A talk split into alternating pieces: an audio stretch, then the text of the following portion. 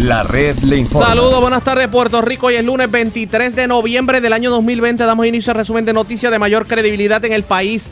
Es el de la red informativa de Puerto Rico. Soy José Raúl Arriaga. Llegó el momento de que pasemos revistas sobre lo más importante acontecido. Y lo hacemos a través de las emisoras que forman parte de la red, que son Cumbre, Éxitos 1530, X61, Radio Grito, Red 93 y Restauración 107. www.redinformativa.net, señores, las noticias ahora. Las noticias. La red le informa. Y estas son las informaciones más importantes en la red le informa para hoy, lunes 23 de noviembre. Se sale de control la situación con el coronavirus en Puerto Rico. Ya las muertes sobrepasan las 1032. Secretario de Salud Lorenzo González se desahoga con la red informativa y dice que ahora es que estamos viendo el libertinaje en las campañas políticas. No suelta prenda, de hecho, sobre un posible lockdown, pero abre la puerta a la apertura de escuelas en enero por órdenes del gobernador electo. Y mientras eso pasa, el CDC de Atlanta aconseja a nivel mundial a los viajeros que no pisen Puerto Rico. Hoy se confirma lamentablemente la novena enfermera muerta por coronavirus en la isla en lo que va de pandemia. Algún día sabremos a ciencia cierta quién ganó, quién perdió. Porque este fin de semana partidos políticos presentaron sus argumentos ante el Tribunal Supremo y mientras esperamos la decisión del alto foro sobre el escrutinio. Pedro Pierluisi rechaza alegatos del presidente de la Comisión Estatal de Elecciones de que al paso que vamos, el 2 de enero no habrá candidatos oficialmente certificados. Hoy le tocó el turno en las vistas de transición. El secretario de Corrección, cómo explica la situación en las cárceles, les contamos en breve. De hecho, el funcionario admite que no podrá firmar un nuevo contrato para comidas en las cárceles antes de acción de gracias, lo que pudiera impulsar una huelga de hambre entre los reos. Alcalde entrante de Añasco pone el grito al cielo ante proyecto de extracción de arena en desembocadura del Río Grande que pretende dejar casado el saliente alcalde. En condición grave, menor de 5 años que sufrió accidente en Polaris este fin de semana en Barranquitas. Mientras joven muere en accidente en carretera de Comerío. Motociclista también muere en accidente en carretera de Isabela. También fallece en accidente en Fajardo. Lamentablemente el padre del alcalde de Nahuabo, Noé Marcano. Asaltan gasolinera en Ponce, cargan con 600 dólares producto de las ventas del día. Se llevan miles de dólares de supermercado Fancoop en Manatí. También se llevaron dinero de colmado en Coamo y dos motoras de residencia en Salinas. Esta es la red informativa de Puerto Rico. Bueno, señores, damos inicio a la edición de hoy lunes del Noticiero Estelar de la red informativa de inmediato a las noticias. Definitivamente la situación con el coronavirus se ha salido de proporción. Tanto así que, señores, ya pasamos los mil casos de muerte por el virus. Por la clásica milla, by far, como dice el refrán. Al momento, para que ustedes tengan una idea, en el informe del Departamento de Salud de hoy lunes se reportan 15 muertes por coronavirus, 686 casos confirmados, 78 probables y 492 casos sospechosos adicionales. Estamos hablando de que ya han fallecido 1.032 personas en lo que va de pandemia. Y la pregunta que nos hacemos es, ¿qué nos depara el futuro? Sobre todo cuando el Centro para el Control y Prevención de Enfermedades de los Estados Unidos levantó la categoría de peligrosidad de Puerto Rico a la categoría máxima y le está recomendando a todas las personas que no viajen a Puerto Rico. Esta mañana tuvimos la oportunidad de hablar con el secretario de salud, el doctor Lorenzo González y habló largo y tendido sobre el virus, habló sobre a qué le atribuye esta alza de casos, si favorece o no favorece un lockdown, porque se está rumorando la posibilidad de un lockdown. Las vacunas, ¿qué va a pasar con las vacunas? Y si favorece o no el regreso a clases. Entrevista hecha esta mañana por este servidor, Henry Lugo Jackie Méndez del Pocillo Mañanero de Red 93 y Radio Grito, la red informativa allá en la zona oeste de Puerto Rico. Esto fue lo que dijo el secretario de salud, el doctor Lorenzo González los números, ¿verdad? Que vimos muertes y el sábado llegamos a las eh, 1012 muertes, eh, al día de hoy se reportan 15 muertes, estamos en 1032. Eh, yo había dicho anteriormente que íbamos a llegar a las mil muertes para acción de gracia, evidentemente eso ocurrió mucho antes. Eh, estamos viendo el impacto de eh, la falta de disciplina este, eh, que ocurrió el, en el día de, de las elecciones eh, noviembre 3, ¿verdad? Y no sabemos que 14 días después de un momento como ese va a haber un aumento significativo en casos positivos a la tercera semana, llámese 21 días, empezamos a ver hospitalizaciones y entre los 21 días y el 28 vemos aumento en muertes. Así que hemos visto dramáticamente un aumento en las hospitalizaciones. Vimos que en octubre teníamos un promedio de 350 personas hospitalizadas por COVID en cada día Al día de hoy hemos reportado hasta 600, ¿verdad? Eh, eh, estábamos en 550 a principios de noviembre, ya a, finales de noviembre estamos viendo 600 como promedio. Eh, desde noviembre 6, ¿verdad? En noviembre 6 vimos, empezamos a ver 500, ya en esta última semana estamos en las 600 hospitalizaciones diarias de COVID. Así que seguimos viendo hoy positivos, un total de 686.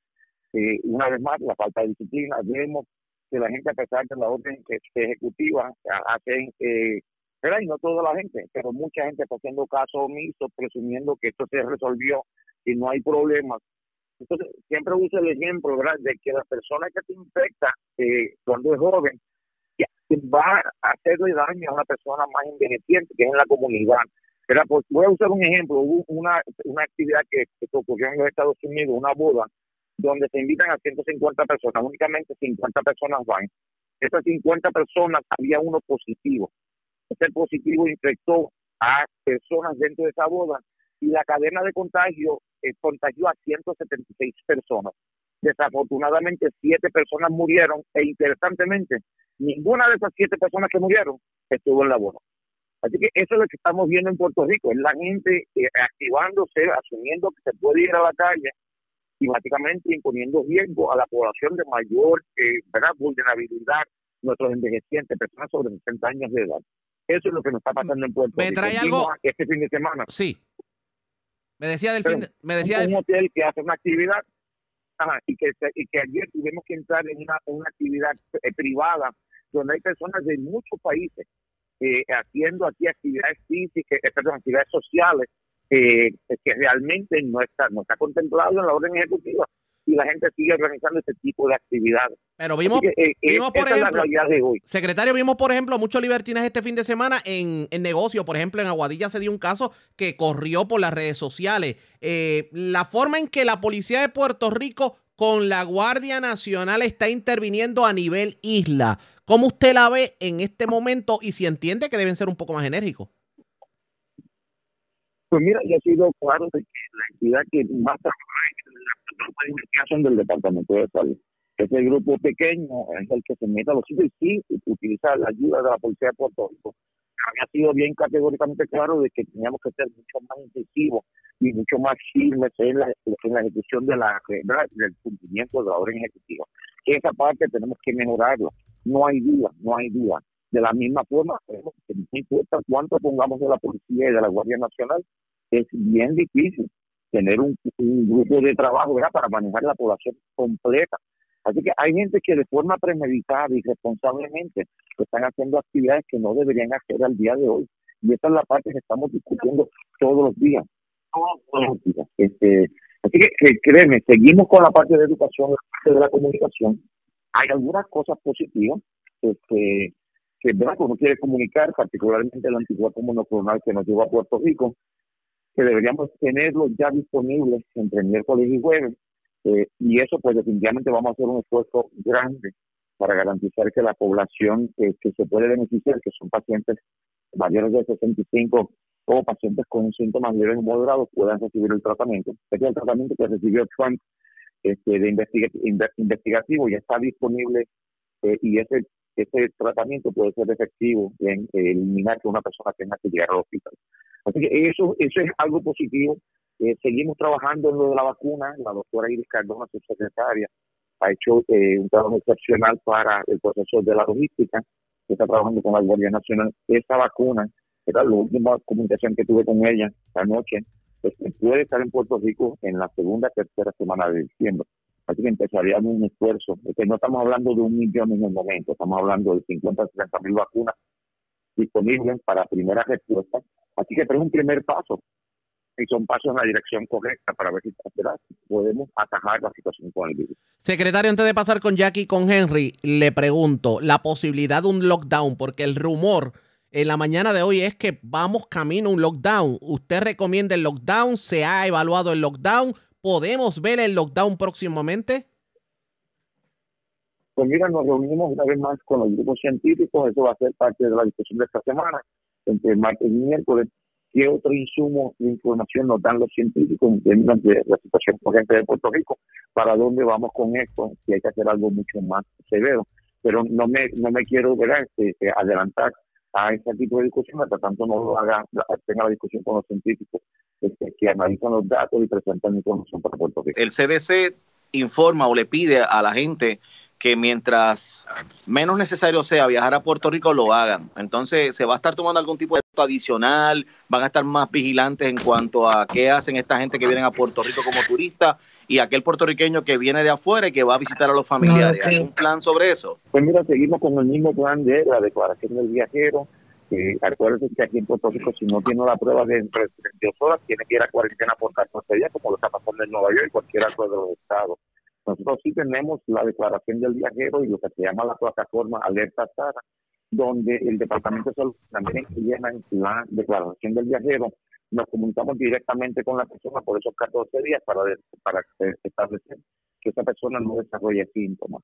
En términos de la indicación del CDC, eso ocurrió el viernes, eh, donde el CDC pone a Puerto Rico en eh, la categoría 4. Eh, la categoría 4, por cierto, me decían personas del departamento que, parecía que, que, habían generado una, una categoría, habían hecho el cambio en la, clasificación de categoría, porque antes llegaba hasta tres, pero tiene una categoría cuatro que habla de alto riesgo de viajes a Puerto Rico. Así que eso es lo que típicamente produce, ¿verdad? Muchos de los viajeros se insertan antes de viajar a otros países, se insertan en el CDC para ver, y particularmente ahora con lo de COVID, para ver cuál es el estatus, pero ya se está establecido desde el viernes lo que dice es que no debería viajar la persona a Puerto Rico porque hay alto riesgo de contagio. Este, eh, de la misma forma sabemos que nuestro sistema hospitalario también ¿verdad? no está sobresaturado, pero tampoco podemos absorber personas que vivan de la periferia cuando realmente tenemos que estar listos para nuestra población aquí en Puerto Rico. Hospitales que estén ahora mismo eh, en observación porque aparenta ser que, se haya expandido el COVID, un brote, alguno de casualidad como el de Carolina o eso es falso. No, lo de los brotes, cada vez que se ha reportado eso, va el grupo de SARAP, que es la entidad que regula los hospitales en Puerto Rico, con la gente en el control de infección, este, y básicamente se trabaja, pero hablar de brote, de algo desorganizado, de algo eh, sin control, no, los hospitales tienen sus procesos bien establecidos, nada de eso se ha validado al día de hoy. Lo que sí te puedo decir es que hay varios hospitales donde sí hay mayor cantidad de pacientes con COVID, porque tienen o los recursos o tienen mayor cantidad de camas de intensivos, ¿verdad? Estamos hablando de auxilio mutuo, ha sido uno, además auxilio mutuo tiene los doctores Cabanillas y Morales, que tienen el protocolo de esteroides y muchas personas van divididos a buscar ese tratamiento. Lo mismo nos pasa con IMA de eh, Caguas, que tiene una gran cantidad de camas intensivos y se están utilizando. Así que eh, eh, se sigue monitoreando los hospitales y estamos mirando la utilización de intensivos en Puerto Rico para garantizar de que tenemos la capacidad de manejar a nuestra población. Pero hay hospitales, obviamente, eh, no, tal vez no haya brote, pero sí hay hospitales que hay un número elevado de casos de coronavirus entre los facultativos, médicos, enfermeras, profesionales de la salud que se haya reportado? Sí. Oye, siempre los médicos y los enfermeros están a mayor riesgo. Acuérdense que el concepto de carga viral, exposición a carga viral es una persona, que para ponerse de una forma práctica, cuando ustedes se hablaba de contacto, hablaba de una persona que estaba con una persona positiva por 15 minutos consistentemente, constantemente, a menos de 6 días. Cambiaron las reglas para establecer que esos 15 pueden ser cumulativos, que puede estar con una persona tres minutos, después más tarde por la tarde tres minutos, y total de 15 minutos en el transcurso del día, eso lo impone Imagínate nuestros proveedores de la salud que tienen personas entrando a los hospitales, pueden estar sintomáticos, porque no a todo el mundo se le está haciendo la, prueba con del hospital. Así que sí están a sobreexposición y sí hemos visto, ¿verdad? La mayoría de la gente son enfermeros o médicos ¿Qué vamos a hacer para eso? Una de las cosas que hemos discutido, que estamos tratando ya con la Asociación de Hospitales, nosotros tenemos una gran cantidad de pruebas de antígenos. La prueba de antígenos es la prueba esta que mide el virus activo en el cuerpo en 15 minutos. No necesitamos tecnología. Pues lo, lo que se le ha presentado a los hospitales es, ¿por qué no hacer a todo paciente que se admite al piso la prueba de antígenos porque si diera positivo, pues entonces podemos establecer un plan de trabajo con ese paciente y protegerlo un poquito más. Pero no quiere decir que nosotros en los hospitales no tenemos lo que son precauciones universales, pero sabemos que hay condiciones o pacientes que entran por alguna condición distinta a COVID, digamos una fractura de un brazo, y este paciente no tiene ningún síntoma, Pero ese paciente cuando se admite a piso puede tener COVID. Así que vamos a hacerle las pruebas de antígenos. Así que se va, a- va a haber una distribución con la Asociación de Hospitales, los hospitales en Puerto Rico, de las pruebas de antígenos de Puerto Rico, para este, que se hagan este, pruebas de antígenos a todo paciente que entra a piso. Eso, doctor, porque ese protocolo no se hizo antes y se está haciendo ahora. Antes- Porque antes, acuérdate, la prueba, eh, eh, la, la que teníamos era la PCR, que estaba 3, 4 hasta 5 días, la de antígenos llega recientemente. Antes teníamos la serológica, pero tampoco era evidente para eso. La, la de antígenos, que es 15 minutos, que es bien rápida hacerla con un movimiento este, en, en las eh, nasales, se le pone el, el, el reactivo a la, a la, a la que viene y en 15 minutos tenemos un positivo. Si es positivo, esa persona tiene virus activo en el cuerpo y entonces se puede hacer y se puede masificar.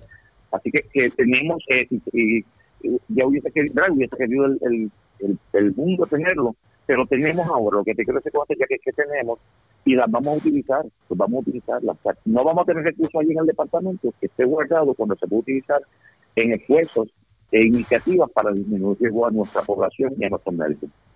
Secretario. Pregunto, Sí, el, adelante. eh, el que se hagan más pruebas, asume uno que pues más positivos va a haber, porque, o sea, como ahora tenemos esa, esa última prueba que usted acaba de mencionar, pues esto puede ser que abra la, caja de Pandora en el sentido de que sí hay gente, hay más gente que no lo sabía y que se han hecho pruebas y por lo tanto pues los números se disparan porque a más, a más pruebas pues mayor es positivo. Eso, esa relación se puede considerar así y quizás por eso ha aportado a que las cifras sean más altas en la actualidad. Eso, eso es eh, parcialmente correcto. ¿Y ¿Por qué nosotros hacemos los eventos que hemos hecho a través de todos los municipios y a través de las autopistas? Porque hay personas que son positivas pero no desarrollan síntomas. Y no lo saben. Así que sí, podemos reconocer a esa persona positiva que no desarrolla síntomas y romper una cadena de contagio. Pero sí, en la medida en que nosotros hacemos más pruebas, en teoría, pues potencialmente vamos a conseguir más positivos, no hay duda de ello. Lo que sí te puedo decir que el promedio en las de antígenos, cuando hacemos estos esfuerzos de vigilancia, el promedio se ha mantenido como un 7% del total de la muestra. Y en las PCR, porque ya el paciente va un poco más dirigido con síntomas, que es el paciente que ya típicamente está hospitalizado, está entre 9 y 11%. Pero sí, miramos estas cosas. Lo que también se decía cuando empezamos, recuerden que cuando nosotros cuando yo empecé, había 1.800 pruebas aquí en Puerto Rico y era bien difícil conseguir las pruebas. En aquel momento, no hacer pruebas también nos daba una situación negativa porque no nos daban números reales de la realidad de Puerto Rico. Pero al día de hoy te puedo garantizar. Ya la semana pasada, ya hace dos semanas atrás, nosotros hemos hecho en Puerto Rico entre una y otra prueba eh, más de 1.8 millones de pruebas. Eh, y tenemos ahora en el departamento de usted ha hecho, usted ha 400 hecho un mil gran de trabajo. la no serológica. 200 Usted ha hecho un gran trabajo y entonces Tiene- vamos ahora, a una vez finalice este cuatrenio que está por finalizar unos días, eh, ¿tiene planes de quedarte? De- o sea, el, eh, el gobernador electo nuevo, Pedro Pierluisi, ¿le ha pedido que así sea o cree que hayan otros planes en salud? ¿O usted se queda de alguna, de, de- alguna manera quizás en, en otra en otra fase? Pero su trabajo ha sido buenísimo y me parece a mí que Puerto Rico merece una persona, o usted o alguien como usted, que en enero continúe el trabajo en salud.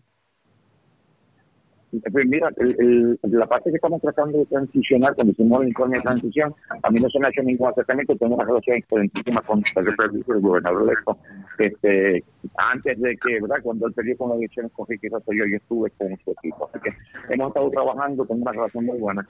Eh, El argumento aquí es garantizar que los equipos que se tienen, particularmente el de rastreo, el del aeropuerto, el de los centros de envejecientes, el del bioportal, que es la informática, el de las escuelas, eh, y ahora el programa de la vacunación, que se le dé continuidad. Y evidentemente esa parte yo no veo duda que se lo vaya a dar continuidad.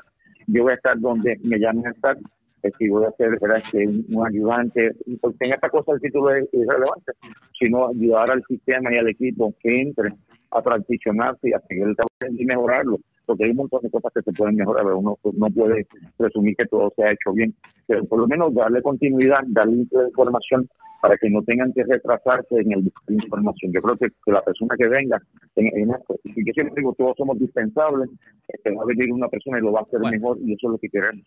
Así que este, el argumento va a ser, vamos a estar disponibles para ayudar en la transición, como lo hemos hecho en el, en el, el mensaje de transición, eh, y vamos a estar de cerca con el departamento. Secretario, sabemos que tiene más compromisos y obviamente lo voy a dejar con estas preguntitas a vuelo de pájaros rapidito. Número uno, ¿cuál es su recomendación sobre abrir las escuelas en el mes de enero? Y número dos, el peor error que cometió el gobierno fue darle luz verde o eximir a las campañas políticas de lo que pudo haber sido el toque de queda y las reglamentaciones de la orden ejecutiva.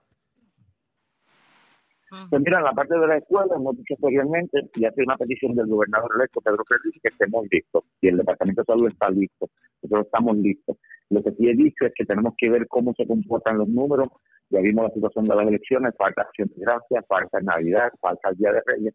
Así que este insigne de información se le tiene que dar a los científicos para ver dónde estamos parados en términos de eh, la progresión de esto. Recordemos también que ahora tenemos la vacuna que potencialmente se inicia a mediados de diciembre y aunque necesita una segunda dosis, eso nos pone posiblemente a mediados de eh, enero para que ya haya un grupo que se empiece a vacunar en Puerto Rico y la otra cosa del anticuerpo monoclonal, este, que es un tratamiento que existe ahora este, y podemos usar todos estos elementos para entonces tratar de bajar la curva esta de, las personas que se están afectando. Es que hay unos elementos que hay que tomar en consideración. En términos de las elecciones, no fue que se le dio que, que, pase libre, evidentemente fuimos categóricos claros, y particularmente el Departamento de Salud, eh, se nos hizo difícil, ¿verdad? Este, lo, digo, yo lo admito, pues la parte que me corresponde a mí, este, accionar la orden ejecutiva, pero la orden ejecutiva era aplicable.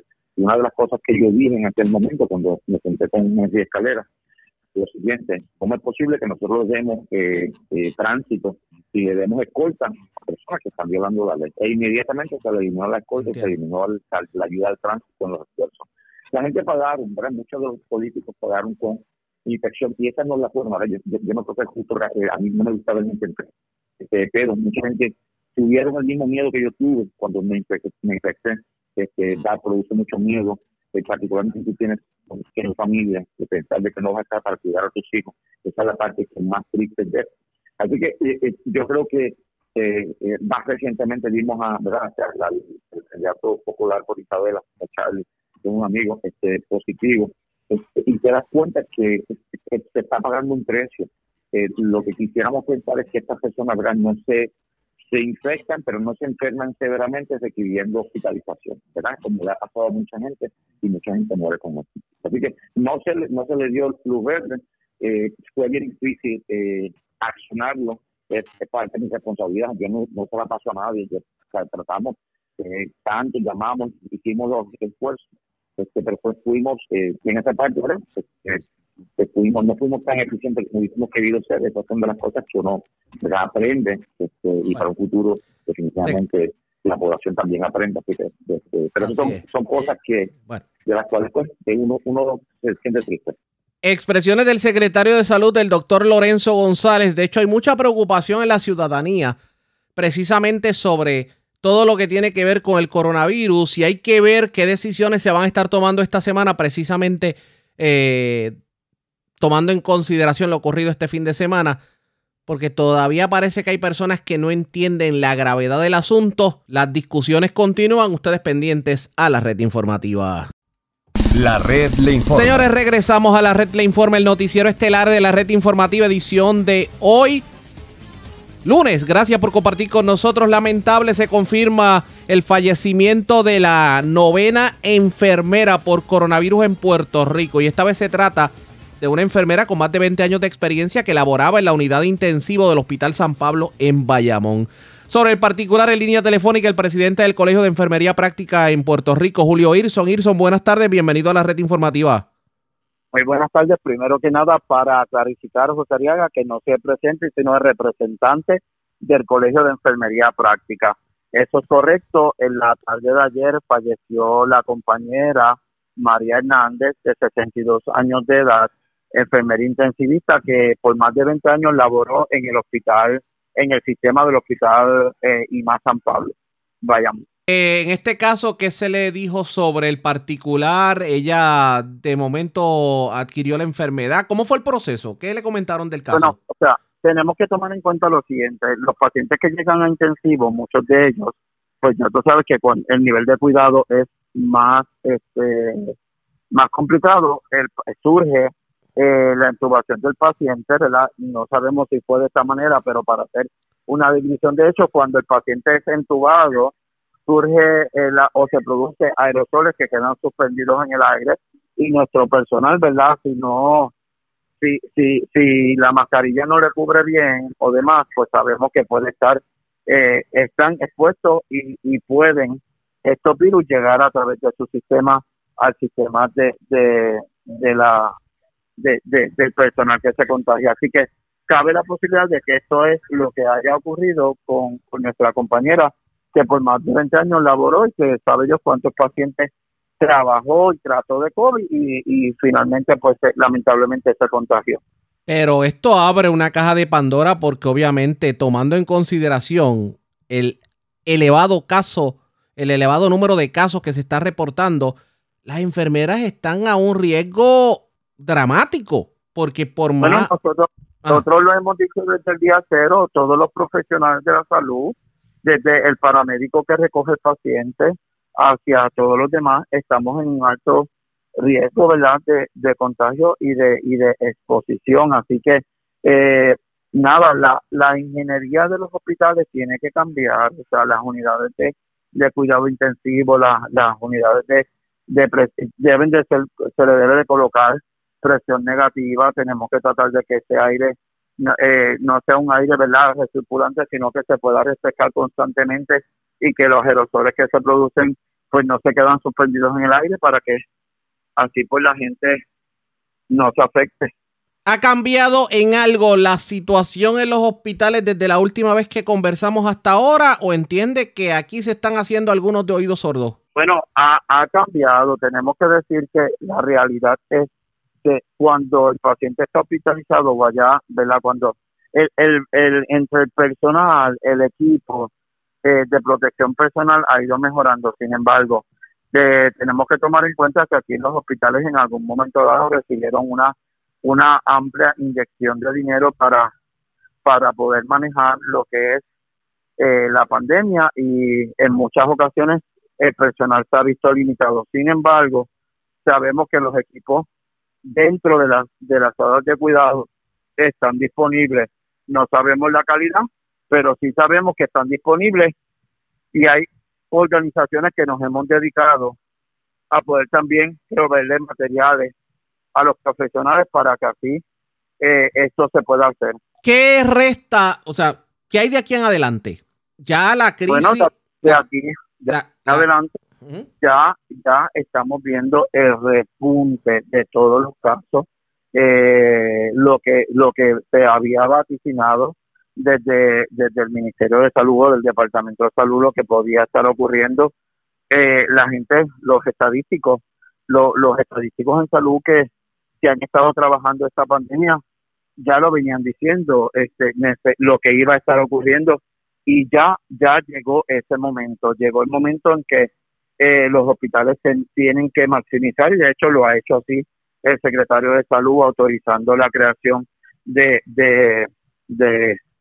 eh, unidades de presión negativa convertirlos en cuidado intensivo con la colocación de ventiladores para maximizar el uso eh, de las salas y poder ofrecer cuidados pero que necesitamos la reevaluación de las jornadas de trabajo de nuestros profesionales, necesitamos eh, el reclutamiento de personal, lo difícil que se nos va a hacer durante la durante esta pandemia, porque sabemos que durante la pandemia nadie quiera contagiarse y sabemos de los esfuerzos de todas las instituciones hospitalarias que de una manera u otra han estado reforzando sus acciones para poder reclutar, pero obviamente las personas no llegan, así que el personal no llega y eso es lo que se ha visto, ¿verdad? Este, eh, se ha recrudecido la cantidad de, de casos este, en los últimos días de contagio y, y la, la cantidad de, de individuos que, que aquí en Puerto Rico y obviamente dentro de todos esos individuos pues están los profesionales de salud porque nosotros somos constituyentes de esta isla. ¿Verdaderamente ustedes se sienten representados en las instrumentalidades de gobierno a la hora de tomar decisiones?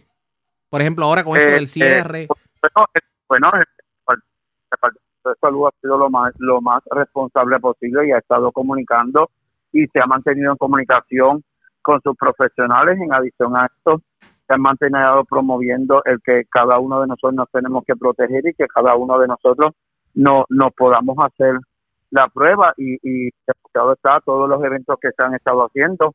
Nosotros tenemos un servicarro en el Colegio de Médicos Cirujanos de Puerto Rico eh, abierto para todos los profesionales. Nos hemos movido a través de todos los municipios en Puerto Rico para así realizarle la prueba a todo el mundo. Así que eh, se está haciendo la parte de, de poder detectar, se está haciendo, pero obviamente nosotros necesitamos la modificación de conducta de todo el mundo porque si la población sigue como va, nos van a seguir exponiendo a nosotros y esa, ¿verdad? Este cansancio, esta fatiga que pueden servir los profesionales nos va a llevar a un posible contagio. Vamos a ver qué termina ocurriendo. Gracias por haber compartido con nosotros. Buenas tardes. Gracias.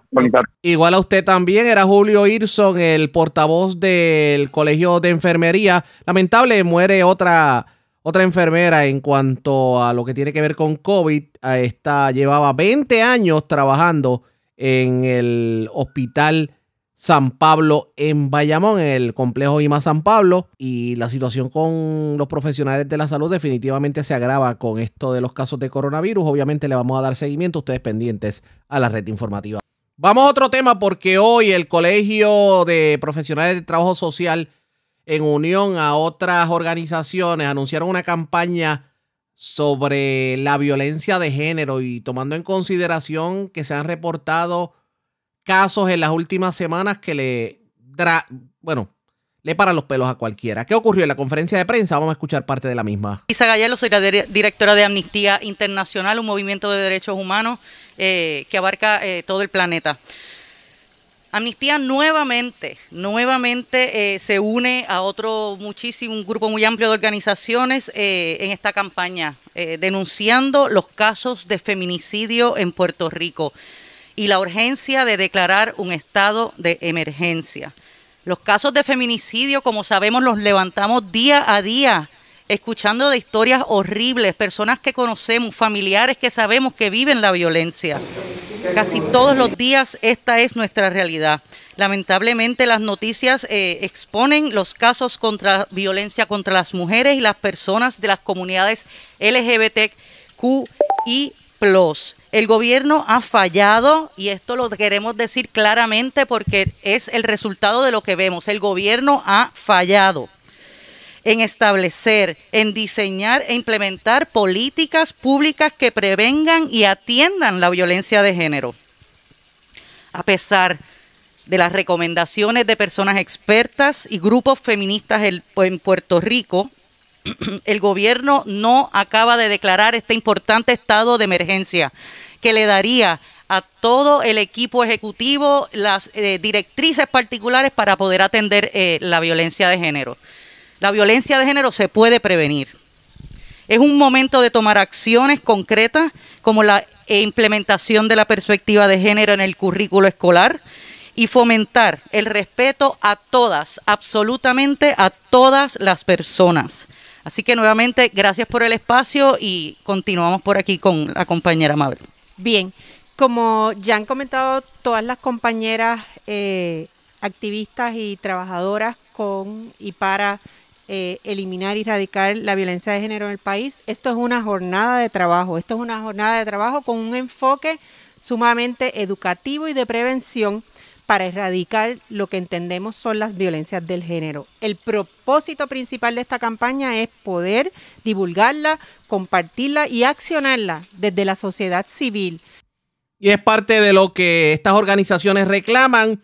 Obviamente los casos continúan, no se ha declarado un estado de emergencia en Puerto Rico en cuanto a la violencia de género, que terminará ocurriendo ustedes pendientes a la red informativa. La red le informa. A la pausa cuando regresemos las noticias del ámbito policíaco más importantes acontecidas entre las que tenemos que destacar. Murió un joven en un accidente en una carretera de Comerío, un motociclista en otro accidente en Isabela, murió el padre del alcalde de Naguabo, Noé Marcano, en un accidente en Fajardo. Hay, un menor de 5 años en condición grave, eh, un accidente con Polaris en la loma de Barranquitas. Mientras, eh, delincuentes se llevaron miles de dólares en el, del supermercado Fancoop de Manatí, dinero de un colmado en Cuamo, dos motoras de una residencia en Salinas y dinero en efectivo de una residencia en la calle del Parque en Santurce. Eso y más luego de la pausa. Regresamos en breve.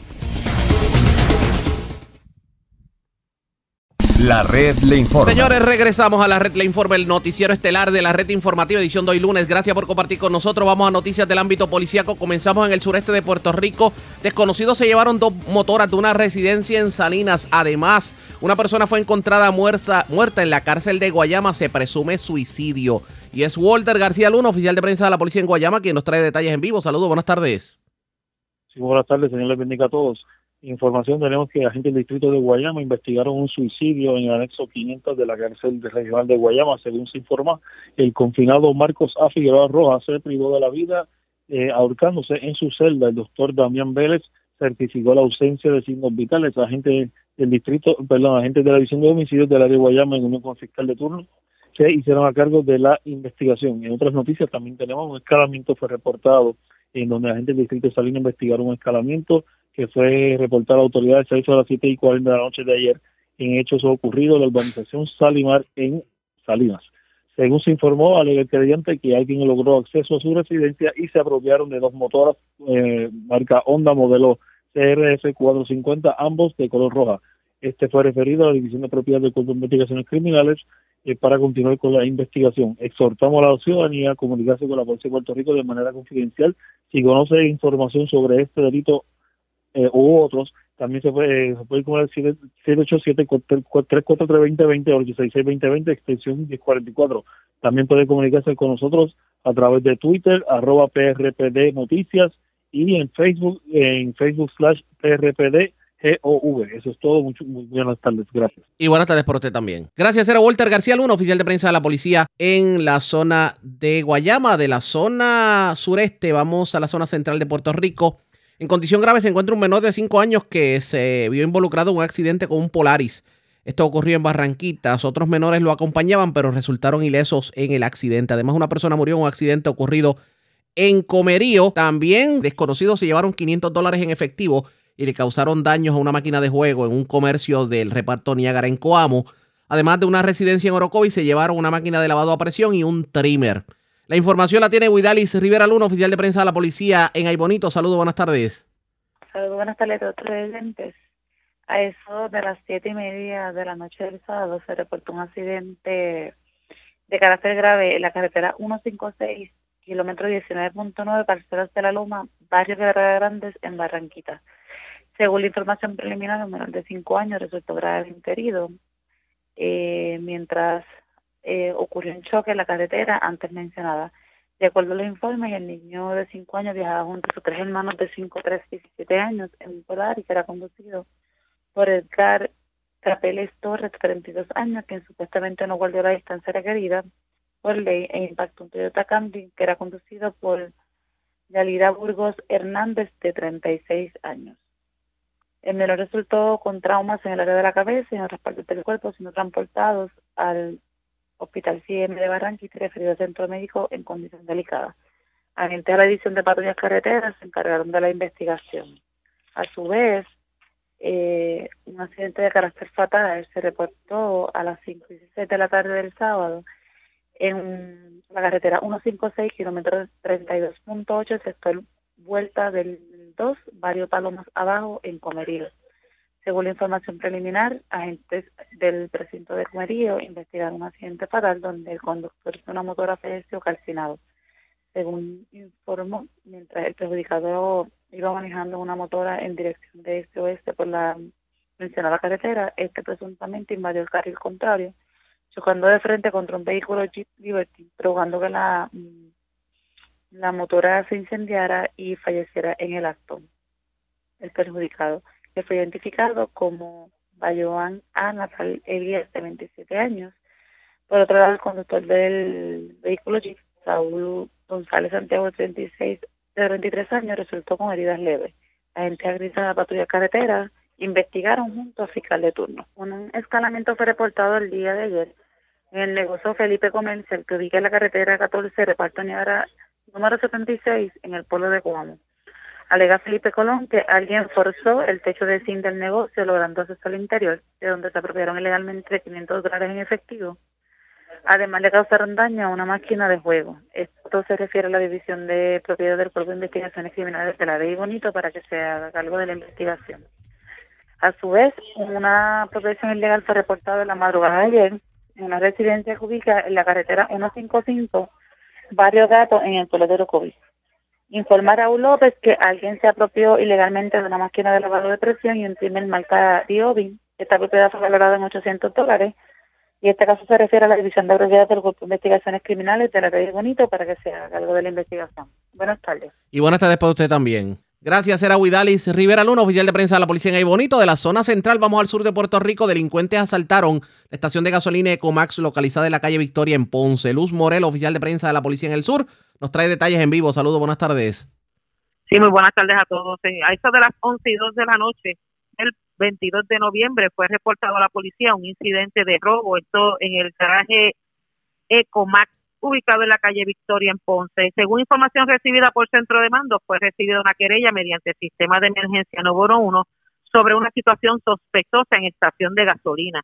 Al lugar se personaron agentes adscritos al precinto Ponce Este, donde le fue informado que un hombre llegó hasta el área de la caja registradora y mediante amenaza e intimidación despojó a la cajera de, la, de aproximadamente 600 dólares en efectivo. Estos productos de las ventas del turno, marchándose posteriormente del lugar. En medio del incidente nadie resultó herido. Agentes Rosas del precinto Ponce Este realizó la investigación inicial y refirió a la división de robo, quienes se hicieron cargo de la investigación correspondiente. Eso es lo que tenemos hasta el momento. Gracias por la información, buenas tardes. Muy buenas tardes a todos. Gracias, era Luz Morel, oficial de prensa de la policía en Ponce del Sur. Vamos a la zona este y metropolitana. Tenemos más información sobre el accidente ocurrido ayer en la tarde en Fajardo que cobró la vida del padre del alcalde de Naguabo, Noé Marcano. También delincuentes se llevaron sobre dos mil dólares en efectivo y se llevaron prendas de una residencia en la calle del Parque en Santurce. Yaira Rivera, oficial de prensa de la policía en el cuartel general con detalles. Saludos, buenas tardes. Hola, buenas tardes. Un escalamiento fue reportado en el día de ayer a las 5 y 38 de la tarde en la calle del Parque en Santurce.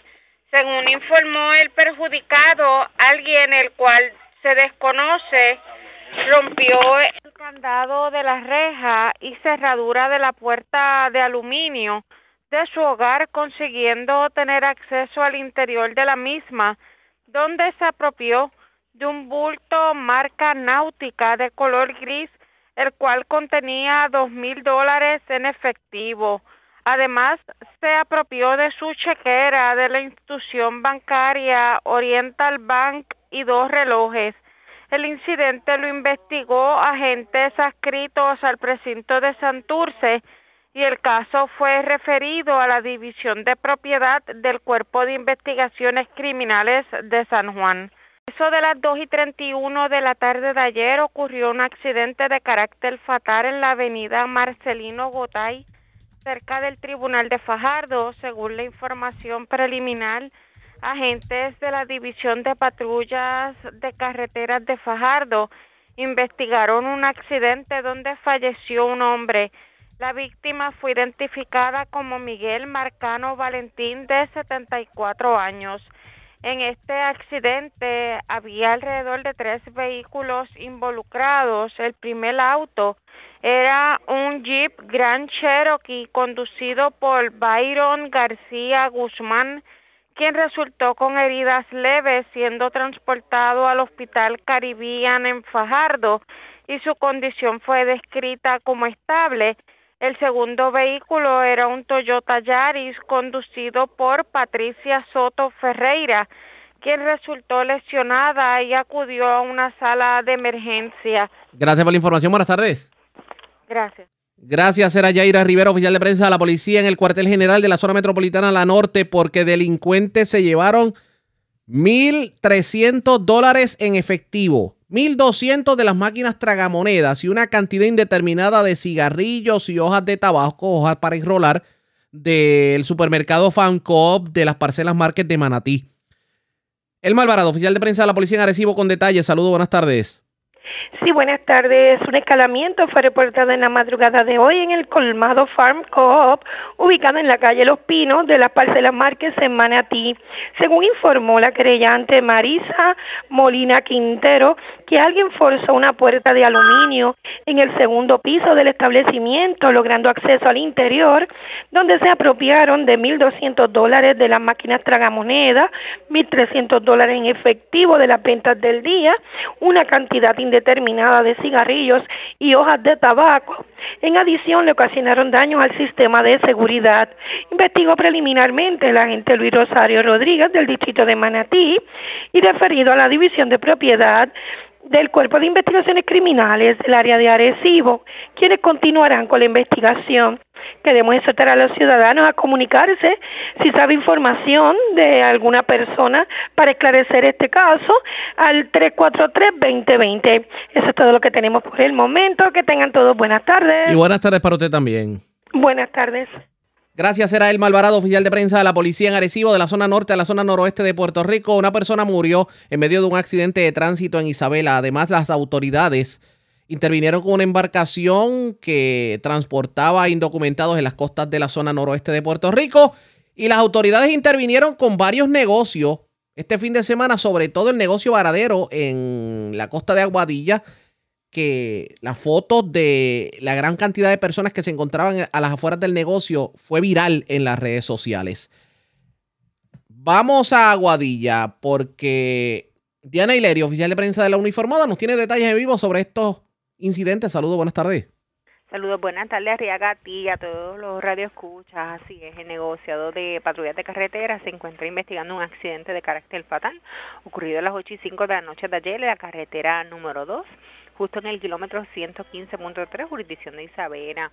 Se informó, los hechos ocurren mientras Eduardo José Rivera Rivera, de 33 años y vecino de Dorado, conducía una motora Yamaha color blanca del año 2015 a una velocidad que no le permitió mantener el control y dominio de la misma, por lo que cayó al, al pavimento resultando con heridas de gravedad siendo transportado hasta el Hospital Buen Samaritano de Aguadilla, donde lamentablemente falleció mientras era atendido el agente Xavier Muñoz, supervisado por el sargento Jonathan Avilés y el teniente Juan C. González Rivera, director de patrullas de carreteras de Aguadilla, se hizo cargo de la investigación en unión a la fiscal Miriam Nieve. Mientras que en horas de la madrugada del sábado, eh, a media milla náutica de las costas de Aguadilla, en la unidad marítima, intervino con una embarcación de aproximadamente 40 pies de lora, con motor Yamaha de 40 caballos de fuerza, color azul, donde viajaban 12 hombres y una mujer de estatus migratorio no definido quienes trataban de arribar a la isla. Preliminarmente se informó que la intervención se produjo como parte de un patrullaje marítimo preventivo en el que detectaron la citada embarcación. La agente Víctor Cortés, bajo la supervisión del sargento Giovanni González, entregaron estas personas en buen estado de salud al personal de la Guardia Costanera, quienes hicieron cargo de la investigación, mientras que como parte de la iniciativa para el cumplimiento de la orden ejecutiva en el área policíaca de Aguadilla, la cual es dirigida por el teniente coronel José M. Rodríguez Rivera. Se realizó un plan de trabajo este fin de semana en el que se utilizaron diversas unidades impactando establecimientos en unión y colaboración con el Cuerpo de Bomberos, OCHA y el Departamento de Hacienda. Durante el mismo se expidieron multas, boletas y denuncias efectuándose arrestos, además de brindarle orientación a clientes y propietarios de los negocios intervenidos.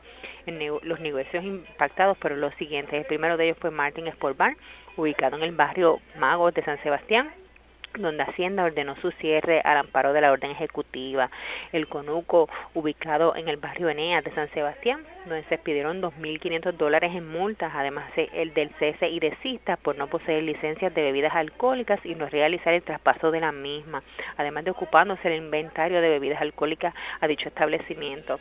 Eh, el paradero, el parrandero, debo decir, carretera Carwash, eh, ubicado en la carretera 111 del barrio Boradoras de Moca. Hacienda al mismo les pidió una multa de mil dólares, así como el cese de cista por violaciones a la orden ejecutiva. Además se citó a su propietario ante el Tribunal de Aguadilla debido a que el establecimiento no posee permisos de restaurante y que se encontraban operando el mismo en violación a la orden ejecutiva.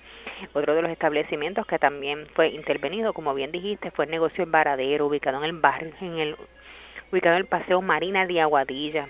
Al mismo, Hacienda les pidió una multa de mil dólares y una orden de cese y desista por la venta de bebidas fuera del local, quedando su propietaria citada ante el Tribunal de Aguadilla por violación a la orden ejecutiva. así como el estipendio de bebidas alcohólicas tipo barra y permitir la aglomeración de personas en los predios de dicho lugar, siendo arrestado en los predios Víctor Acevedo, de 27 años, por conducir un vehículo en estado de embriaguez, quedando este citado para el 17 de diciembre ante el Tribunal de Aguadilla, además de que se les pidieron un sinnúmero de infracciones por la Ley 22 negociado, el negocio, debo decir, Cocoloba, ubicado en el barrio Borinquen de Aguadilla. Allí el citado personal orientó tanto a la administración del establecimiento como a los clientes. El rinconcito Pizza, ubicado en la calle Muñoz Rivera de Aguadilla, donde el personal de rentas internas les pidió una orden de cese y destista por violación a la orden ejecutiva, siendo su propietaria citada para el día 14 de diciembre del corriente ante el Tribunal de Aguadilla por estipendios de bebidas y permitir aglomeración de personal en el lugar. Esas son todas las novedades más sobresalientes que tenemos en nuestra área política de Aguadilla. Esto es oficial de prensa, la gente de Yarisa Montalvo. Buenas tardes. Y buenas tardes para usted también. La red le informa. Señores, identificamos nuestra cadena de emisoras en todo Puerto Rico. Regresamos con más en esta edición de hoy lunes del Noticiero Estelar de la Red Informativa. La red le informa. Señores, iniciamos nuestra segunda hora de programación. El resumen de noticias de mayor credibilidad en el país es la red le informa. Somos el noticiero estelar de la red informativa de Puerto Rico, edición de hoy. 23 de noviembre vamos a continuar pasando revistas sobre lo más importante acontecido, como siempre a través de las emisoras que forman parte de la red y por www.redinformativa.net. Señores, las noticias ahora. Las noticias. La red le informa. Y estas son las informaciones más importantes en la red le informa para hoy, lunes 23 de noviembre. Se sale de control la situación con el coronavirus en Puerto Rico. Ya las muertes sobrepasan las 1032. Secretario de Salud Lorenzo González se desahoga con la red informativa y dice que ahora es que estamos viendo el libertinaje en las campañas políticas. No suelta prenda, de hecho, sobre un posible lockdown, pero abre la puerta a la apertura de escuelas en enero por órdenes del gobernador electo. Y mientras eso pasa, el CDC de Atlanta aconseja a nivel mundial a los viajeros que no pisen Puerto Rico. Hoy se confirma lamentablemente la novena enfermera muerta por coronavirus en la isla en lo que va de pandemia. Algún día sabremos a ciencia cierta quién ganó, quién perdió. Porque este fin de semana partidos políticos presentaron sus argumentos ante el Tribunal Supremo y mientras esperamos la decisión del alto foro sobre el escrutinio. Pedro Pierluisi rechaza alegatos del presidente de la Comisión Estatal de Elecciones de que al paso que vamos, el 2 de enero no habrá candidatos oficialmente certificados. Hoy le tocó el turno en las vistas de transición. El secretario de Corrección, cómo explica la situación en las cárceles, les contamos en breve. De hecho, el funcionario admite que no podrá firmar un nuevo contrato para comidas en las cárceles antes de acción de gracias, lo que pudiera impulsar una huelga de hambre entre los reos. Alcalde entrante de Añasco pone el grito al cielo ante proyecto de extracción de arena en desembocadura del Río Grande que pretende dejar casado el saliente alcalde. En condición grave, menor de 5 años que sufrió accidente en Polaris este fin de semana en Barranquitas. Mientras joven muere en accidente en carretera de Comerío. Motociclista también muere en accidente en carretera de Isabela. También fallece en accidente en Fajardo. Lamentablemente el padre del alcalde de Nahuabo, Noé Marcano. Asaltan gasolinera en Ponce, cargan con 600 dólares producto de las ventas del día. Se llevan miles de dólares de supermercado Fancoop en Manatí. También se llevaron dinero de colmado en Coamo y dos motoras de residencia en Salinas. Esta es la red informativa de Puerto Rico. Bueno, señores, damos inicio a la segunda hora de programación en Noticiero Estelar de la red informativa. De inmediato a las noticias. Todavía esperamos por la decisión del Tribunal Supremo en cuanto a si en efecto se va a reanudar o no se va a reanudar el escrutinio. Este fin de semana, los diferentes partidos políticos tuvieron la oportunidad de presentar sus argumentos ante el Tribunal Supremo luego de que el Partido Nuevo Progresista pues recurriera al alto foro y tomando en consideración el hecho de que todo está paralizado hasta que se entreguen las listas de personas que en definitiva votaron por adelantado, tal y como ordena la juez de primera instancia, Rebeca de León, en el caso que llevó al tribunal Victoria Ciudadana. Este fin de semana, en medio de la elección del presidente del Partido Demócrata en Puerto Rico, el gobernador electo, electo Pedro Pierluisi reclamó el que los votos se cuenten. Y pues le salió al paso expresiones del presidente de la Comisión Estatal de Elecciones, el juez Francisco Rosado Colomer, que entiende que al paso que vamos, el 2 de enero no va a haber candidato certificado y tal vez no pueda juramentar Pedro Pierluisi como gobernador. ¿Qué dijo, entre otros temas? Vamos a escuchar las declaraciones de Pierluisi. No, esta es la democracia funcionando. el Partido Demócrata eh, está llevando a cabo esta votación para escoger el liderato del partido en Puerto Rico y yo como cualquier ciudadano que me identifico con el Partido Demócrata vengo a ejercer mi derecho al voto. ¿Qué usted piensa sobre las declaraciones que hizo el presidente de la Comisión Estatal de Elecciones de la posibilidad de que para el 2 de enero no haya una certificación oficial? No, eh, no me parece. Ese escenario no es un escenario real. Eh, el escrutinio se tiene que acabar de dar. Basta ya de dilaciones. Eh, el pueblo merece que se lleve a cabo el escrutinio general. Precisamente el propósito del escrutinio general es que se reconcilie todo lo que falta por reconciliar, que se cuente todo lo que falta por contar y que se llegue a un cómputo final para cada una de las contiendas antes de la que tuvimos en las pasadas elecciones generales. Entonces, cuando las contiendas terminan siendo muy cerradas, pues entonces procede un recuento. Es en el escrutinio que pasa todo eso, que acabe de darse el escrutinio, que dejen ya de darle largas al asunto. Eh, así que a quien le caiga el sallo, que se lo ponga. Eh, sé que hay unos casos ante los tribunales, pero yo estoy confiado de que el tribunal va a ver lo que está pasando aquí. Eh, realmente algunos lo que quieren es postergar lo inevitable, que es que se lleve a cabo el escrutinio. Entonces el escrutinio lo que toma, en términos generales, son 15 días laborables para que se lleve a cabo. O sea, que estar hablando aquí de que no se puede hacer para el 2 de enero, no, perdón. Yo, le, yo agradezco el trabajo que han hecho todos los comisionados electorales, todos los funcionarios electorales, realmente lo agradezco.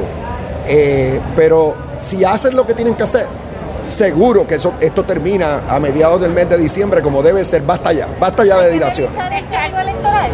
Perdón. Hay que revisar esa nueva Ese es otro electoral? tema, ese es otro tema. En su momento, cuando yo asume el cargo, si surgen proyectos de enmiendas al código electoral, yo voy a tener la mejor buena fe para evaluarlos, atenderlos. Yo voy a tener una buena relación con el liderato legislativo de todos los partidos.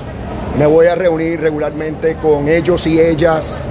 Esa es mi manera de ser de todas maneras. Así que yo estoy bien positivo de cara al futuro.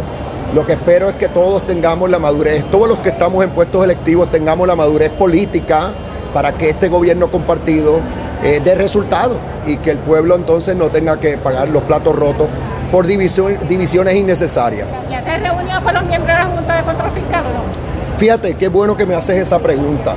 Eh, en estos días ya tuve conversaciones telefónicas con todos los miembros de la Junta, antes de la vista pública eh, que tuvieron en el día de ayer. Fueron conversaciones telefónicas muy productivas, en las que básicamente le dije en términos generales eh, cuál es mi deseo. Yo voy a estar participando en los procesos eh, de la Junta. Eh, reconozco que pueden tener reuniones ejecutivas, pero tienen que ser las mínimas eh, porque yo quiero llevar la voz del pueblo de Puerto Rico directamente en el seno de la Junta para que eh, las posturas de la Junta sean justas y razonables eh, y sean para el bien del pueblo de Puerto ¿Qué le Rico. parece estos números hoy de sobre mil y pico las muertes por COVID? Perdón. Sobre mil y pico las muertes por COVID-19 por el virus. No, no, exacto. Estamos en medio de esta pandemia, estamos ahora con una nueva orden ejecutiva, eh, tenemos que seguir monitoreando este asunto de día a día. Eh, yo eh, entiendo que fue una buena medida el activar a la Guardia Nacional para que le dé apoyo a la Policía de Puerto Rico, porque hay que hacer cumplir la orden ejecutiva, usar todos los medios para que se cumpla. Por otro lado, eh, pienso que hay que seguir llevando el mensaje al pueblo, educando al pueblo de forma positiva en cuanto a todas las medidas que puede tomar el pueblo para proteger su salud eh, y, seguir. Esto tenemos que ir día a día, tenemos que ver dónde, dónde estamos para el 11 de diciembre, que es cuando vence esta orden ejecutiva. Para entonces la gobernadora tendrá que emitir otra y, y aquí no se debe descartar ninguna, ningún escenario. Eh, tenemos que eh, tomar todas las medidas que sean necesarias para proteger la salud del pueblo, a la misma vez que protegemos nuestra economía y buscamos la manera de que nuestros niños no, no caigan en un rezago eh, eh, muy penoso en cuanto a su aprovechamiento académico. Pero usted haría algo diametralmente diferente. Porque obviamente ahora mismo usted no puede ser gobernador como tal, pero diametralmente diferente para evitar lo que no, no- es un repunte, ya, se califica como una especie de tsunami de, de contagio. No, no, es que no debemos, no. Ahora mismo lo que se está haciendo es, es, es, lo, es lo justo, es lo correcto. Ahora mismo yo, yo entiendo que las medidas que se están tomando son adecuadas, pero lo que queda por verse es cómo reacciona el pueblo en general, eh, eh, el resultado que da la activación de la Guardia Nacional y, otras medidas que se pueden tomar. Pronto está a la vuelta de la esquina la llegada de las vacunas a Puerto Rico. Eso debe llegar a más tardar, pienso yo, en el mes de enero. Y entonces tenemos que tener un buen plan para eh, distribuirlas, administrarlas a, nuestra población. La meta tiene que decir que todos eh, en su momento eh, sean vacunados. O sea que vamos paso a paso. Eh, hay avances en la ciencia, ahora hay los mismos tratamientos. O sea que vamos a, poner todo de nuestra parte, vamos a eh, cumplir con la orden ejecutiva y entonces monitorear esto cuidadosamente. Yo no debo estar anunciando decisiones cuando primero no estoy en posición de tomarlas, número uno, y número dos, soy el primero que reconozco que esto hay que estar viéndolo de día a día. Hay una orden en- en- en- en- aplicándose que tiene vigencia hasta el 11 de diciembre, así que vamos a esperar hasta el 11 de diciembre a ver si hay que, to- hay que tomar alguna otra medida. Sobre la estadidad, eh, ha, ha asumido con el paso del tiempo el, el- el PNP pues, posiciones de jerarquía en el Partido Demócrata, Joe Biden, demócrata. Eh, ¿Cómo cambia de alguna manera el panorama para que, per- permítame que le use esta, esta expresión, pero le hagan más caso al resultado de, eh, de una consulta al pueblo? Bueno, lo que está ocurriendo aquí en el día de hoy es bien, bien importante para la causa estadista. Si mi compañero y amigo Charlie Rodríguez eh, es reelegido, como yo espero, como presidente del capítulo de Puerto Rico del Partido Demócrata, eso es importantísimo, porque va a estar nuevamente reforzando el mensaje de que aquí el pueblo quiere igualdad, que somos ciudadanos americanos, pero queremos un trato igual, queremos igualdad. Y entonces, y estamos participando en el día de hoy eh, en, esta, en esta primaria, por lo que me dicen, yo no, no he ido todavía a votar, pero me dicen que se han tomado las debidas medidas eh, para eh, proteger la salud de todos los que están participando en el evento, lo cual yo aplaudo. Pero claro, la, la democracia es importante que continúe, que, que todos ejerzan su derecho al voto. Logra- ¿Se logrará algún cambio, allanar algún camino, sacar alguna piedra con respecto a quienes toman las decisiones? Ah, sí, es que- y el Congreso. Es que no tengo duda, no tengo duda. En el Partido Demócrata, al más alto nivel, va- vamos a tener un apoyo claro a favor de la estabilidad. En el Partido Republicano, cada vez más vemos que eh, se están convenciendo. Eh, Jennifer González, nuestra líder en el Partido Republicano a nivel de Puerto Rico, está haciendo sus gestiones. Eh, hemos visto expresiones muy favorables de parte de, entre otros, el senador Marco Rubio. O sea que no nos adelantemos a los eventos, vamos, no vamos a escatimar. El pueblo nos dio un mandato, pidió eh, esa igualdad y hay que respetar el deseo del pueblo. O sea que ahora aquí hay un mandato en ley para adelantar esa causa. ¿Cuánto la vamos a adelantar? Pues, pues, eso va a depender de muchos factores, pero que nadie piense que vamos a dejar a un lado eh, ese mandato, esa expresión del pueblo de Puerto Rico, porque fue contundente. Declaraciones del gobernador electo Pedro Pierluisi, él asegura de que ahora hay un mandato más sólido en cuanto a la estadidad se refiere y el Partido Demócrata tiene que tomarlo en consideración. También dice sobre la elección que, bueno, descarta como tal las, como tal las expresiones del presidente de la Comisión Estatal de Elecciones que asegura que al paso que vamos para el 2 de enero no va a haber certificación oficial para ninguno de los candidatos y tal vez Pierluisi no pueda juramentar el 2 de enero. Y sobre lo que tiene que ver con el regreso a clases, pues insiste Pierluisi en que se puede dar el regreso a clases con coronavirus. De hecho, descartó que la actividad que se llevó a cabo este fin de semana de alguna manera haya sido en violación a la orden ejecutiva. Presentamos las condiciones del tiempo para hoy. Sectores del norte, zona metropolitana, el interior, el oeste y el noroeste de Puerto Rico experimentarán aguaceros y tronadas durante esta tarde, aseguró el Servicio Nacional de Meteorología. Algunos municipios de la zona sur y oeste podrían continuar recibiendo aguaceros en la noche. Estas lluvias podrían generar inundaciones urbanas y de pequeños riachuelos, particularmente en la zona metropolitana y en el oeste-noroeste de la isla, por lo que se exhorta a los ciudadanos a ejercer precaución. Las temperaturas en la noche deben alcanzar los altos 60 grados. La red le informa. Señores, regresamos a la red le informa, el noticiero estelar de la red informativa, edición de hoy lunes. Gracias por compartir con nosotros. y le tocó el turno en las vistas de transición del gobierno al secretario del Departamento de Corrección, Eduardo Rivera Juanatey. Y claro, la preocupación de muchos estriba en la forma en que la administración, en este caso corrección, está trabajando lo que tiene que ver con el coronavirus en las cárceles. No solamente eso hay aires de huelga de hambre entre los reos porque las comidas que dan en las cárceles son pésimas. Y hay un cambio de contrato porque aparentemente el contratista que sirve las comidas en las cárceles pues ha fallado. Pero se le había advertido al secretario que si antes de Thanksgiving no hacían el cambio, los reos iban de huelga de hambre. Pero hoy tuvo que admitir el funcionario de que no estaría, no estaría, no podría firmar un nuevo contrato antes de acción de gracias. Esto fue lo que dijo Eduardo Rivera Juanatey en medio de las vistas de transición. Que veo que algunos, ¿verdad? Algunos portavoces de los confinados están eh, argumentando que si para el Thanksgiving no se les cambia el contrato, eh, va a haber una huelga de hambre de parte de los, de los confinados. El problema que yo tengo aquí es uno puramente legal. Este contrato, esta subasta comenzó en el 2017 esta subasta se adjudicó, no sé si para el 2018 o finales 2019. La compañía perdidosa, ¿verdad? Ha utilizado todas las alternativas que tiene legales, todas las reconsideraciones disponibles en reglamentos, todas y cada una de ellas en, ambos tribunales, tanto en el Tribunal Apelativo como en el Tribunal Supremo. Eso sin duda dilata en extremo la solución de este asunto. No es hasta hace un mes que el Tribunal Supremo eh, finalmente, el, último, ¿verdad? el foro más alto que tenemos, eh, finalmente decide la controversia. Eh, no es hasta que al DCR le llega lo que se conoce como un mandato. Estoy yendo un poco técnico en lo legal, pero nosotros no podemos actuar hasta que recibamos un mandato. El mandato es que ya eh, todas las oportunidades y términos para reconsideraciones culminaron y ya es momento de la agencia actual. Eso no ocurrió hasta hace dos semanas atrás, ¿ok?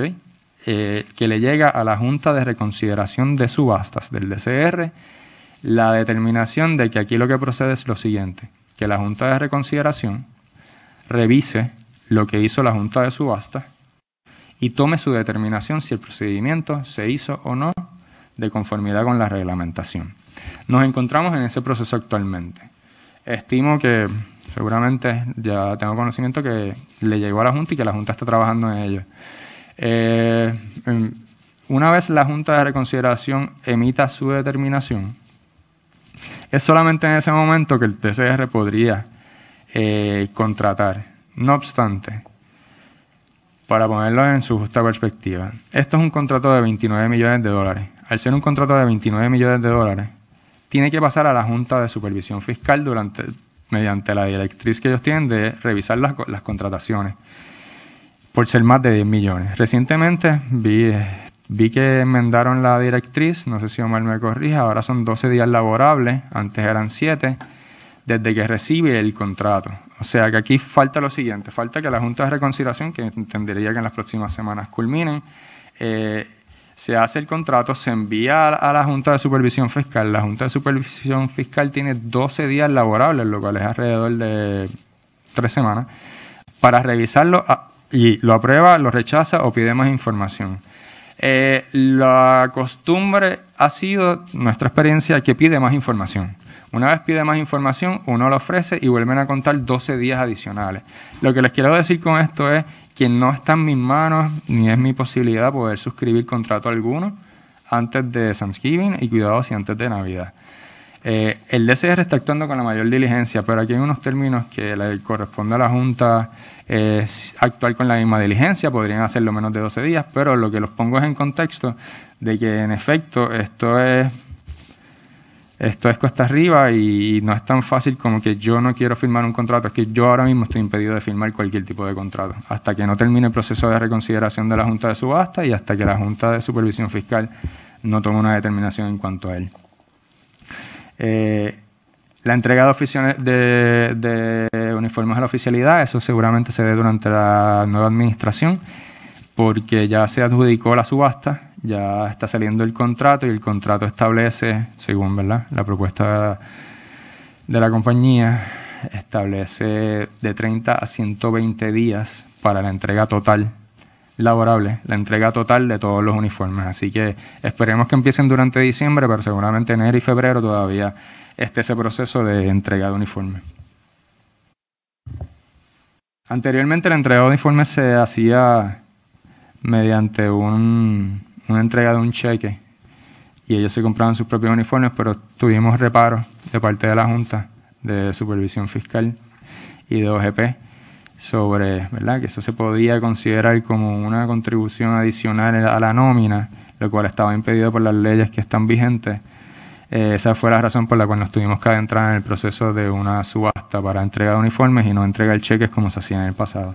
En cuanto al programa de instituciones juveniles, eh, el programa de instituciones juveniles ciertamente ha tenido una baja dramática, la más dramática en el sistema. Eh, de un 68% menos de población en los últimos seis años. Al día de hoy tenemos 89, aparece 91 porque esto fue hace unas semanas atrás. Al día de hoy tenemos 89 menores instituidos en dos instituciones, ambas en el sur. Eh, como pueden ver en Villalba y en Ponce, 57 en una y 31 en la otra, tenemos tres menores en comunidad. Y la controversia del caso de menores que se ha hecho pública ¿verdad? Nosotros tenemos un caso que lleva abierto, eh, corriendo desde el 1994. Este caso está bajo monitoría eh, del Tribunal Federal. La monitora recientemente entró, hay una monitora nueva, la monitora me parece que entró en el 2018. Eh, ella ha cambiado en demasía la evolución y el desarrollo de este caso. se requiere mucho más atención al caso desde, ¿verdad? desde que comenzó la monitora, lo cual es bueno. Y el, y el asunto público que tenemos y estamos bregando actualmente es con una deficiencia que hubo o que se identificó por parte de la monitora de, en los servicios de salud mental. Eh, a esos efectos nosotros ya llevábamos unos tres meses, eh, ¿verdad? Identificando a ver si procedía o no un cambio de compañía. Nos entramos en el proceso de evaluación de dos propuestas. Este servicio es una profesional, así que nosotros no tenemos que, nuestra posición es y será y seguirá siendo, que nosotros no tenemos que hacer un procedimiento competitivo porque esto es un servicio profesional. El servicio profesional es conforme a la ley 147, pues no requiere de proceso competitivo, pero como quiera, para mayor transparencia en todo proceso que ha sido, la administración que he tratado de llevar dentro del departamento. Solicitamos propuestas a dos compañías, la actual que estaba y a una adicional que, que estaba dispuesta a proveer servicios también. Eh, luego del análisis que hizo el secretario auxiliar y su equipo de trabajo de programas y servicios, que es bajo esta secretaría que está el, el negociado de instituciones juveniles, pues decidieron dárselo a una de las compañías que no necesariamente era la que está corriendo ahora mismo el, contrato. La compañía nuevamente, igual que ocurre con las comidas, acude al tribunal, nos paralizan el proceso, la contratación no se pudo dar, eh, continuó siendo la compañía anterior la que siguió, actualmente sigue dando el servicio. Eh, se habían identificado unas deficiencias en ese servicio, así que para corregir eso y evitar mayor, ¿verdad? mayores situaciones con los, juvenil, con los jóvenes dentro del sistema, eh, proseguimos con un par de pasos entre ellos, contratamos a un coordinador de servicios eh, de salud mental. Ese coordinador está empezando hoy. Eh, básicamente lo que él va a hacer es fiscalizar y asegurarse de que la compañía que esté, cualquiera que esté, mientras esté, provea los servicios según son requeridos. Que si hace falta un psicólogo o un psiquiatra de manera inmediata, el psicólogo o el psiquiatra lleguen que no haya ¿verdad? ningún tipo de, contratiempo en ese sentido, entre otras funciones. Entendemos que eso va a ayudar mucho en la, ¿verdad? En asegurarse, asegurarnos de la provisión de ese servicio. Por otro lado, también sacamos una, ¿verdad? Un- una orden de compra para Capestrano, simplemente como apoyo. En caso de que no llegue, no pueda llegar un psicólogo o psiquiatra de la compañía que está contratada para ello, pues estamos, ¿verdad? Tenemos el backup de Capestrano. Aquí lo que queremos es resolver el problema y poder dentro de lo más pronto posible ir cerrando estipulaciones en este caso. Quedan 27 eh, estipulaciones abiertas en este caso. Eh, el problema con la monitora, y es uno que también tiene solución y se está resolviendo actualmente, desde un principio la monitora siempre ha llamado la atención sobre el hecho de que la gran parte de la falta de cumplimiento con las 27 estipulaciones que falta de recursos. Eh, eh, nosotros no tenemos oficiales de servicios juveniles suficientes para todo lo que la, la- el negociador de instituciones juveniles. Eso nos ha llevado, por ejemplo, a que en vez de tener eh, oficiales de servicios juveniles proveyendo o estando en el curso de, llevando a los menores al curso de modificación de conducta, pues esos oficiales han tenido que ser utilizados para asumir un puesto de seguridad. Y todo ese, ¿verdad? Todo ese panorama de la falta de recursos es la que nos ha obligado a sustituir el servicio por el puesto de seguridad.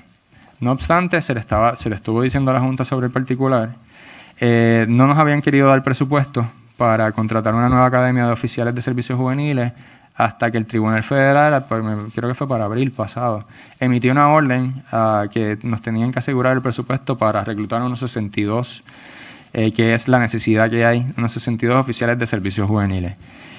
Obviamente ese presupuesto comenzó con este año. eh, a esos efectos, pues empezamos todo el proceso de reclutamiento, examen psicológico, pruebas de dopaje, etcétera, convocatorias, etcétera.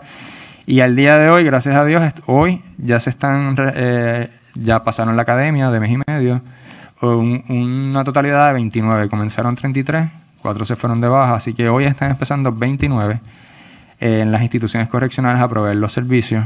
El restante 33 ya comenzó la semana pasada en su academia, culmina a finales de diciembre la academia, así que podemos decir que para finales de diciembre ya no pueden haber, ¿verdad?, ningún tipo de excusa que por falta de recursos los servicios no se están proveyendo, porque por lo menos en términos de oficiales de servicios juveniles los van a tener básicamente completos dentro de la institución y esperemos que eso ayude eh, al desarrollo de este caso en alguna medida, ya que la misma monitora continuamente lo que dice es que aquí el problema mayor era la falta de recursos.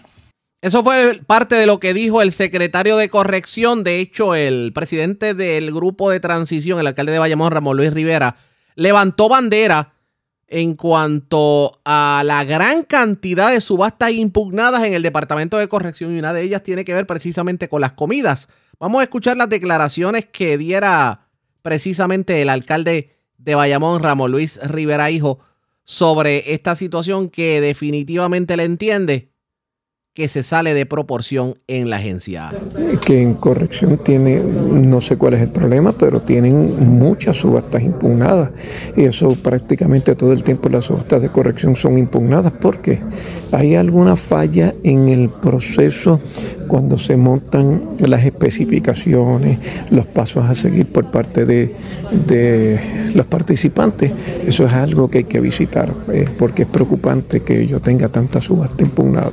En términos de los alimentos, siempre hay mecanismos. Uno le puede pedir a la Corte que le permita comprar en mercado abierto o hacer algún ajuste o extender la que tiene actualmente uno o dos meses más es lo que se resuelve el caso de los tribunales. Y no sé más o menos cuántas subastas están pendientes allí. Desconozco eso es lo que O sea, que vamos eso a eso, eso vamos a pre- eso lo vamos a es entre muchas de las preguntas que tenemos hoy. Expresiones del alcalde de Bayamón. Hay que ver lo que va a ocurrir con esta subasta. Ustedes pendientes a la red informativa. La red le A la pausa y cuando regresemos, el, altran- el alcalde entrante de Añasco, Kabir Solares, se está poniendo el grito al cielo ante pues la concesión de un contrato de extracción de arena en el Río Grande de Añasco que pretende otorgar el alcalde saliente. El caso es que esto pudiera hacer pues, ten- tener un impacto serio, no solamente en el ambiente, sino traer problemas con inundaciones. ¿De qué estamos hablando? Lo entrevistamos luego de la pausa. Regresamos en breve. La red le informa. Señores, regresamos a la red Le Informa. Somos el noticiero estelar de la red informativa de Puerto Rico.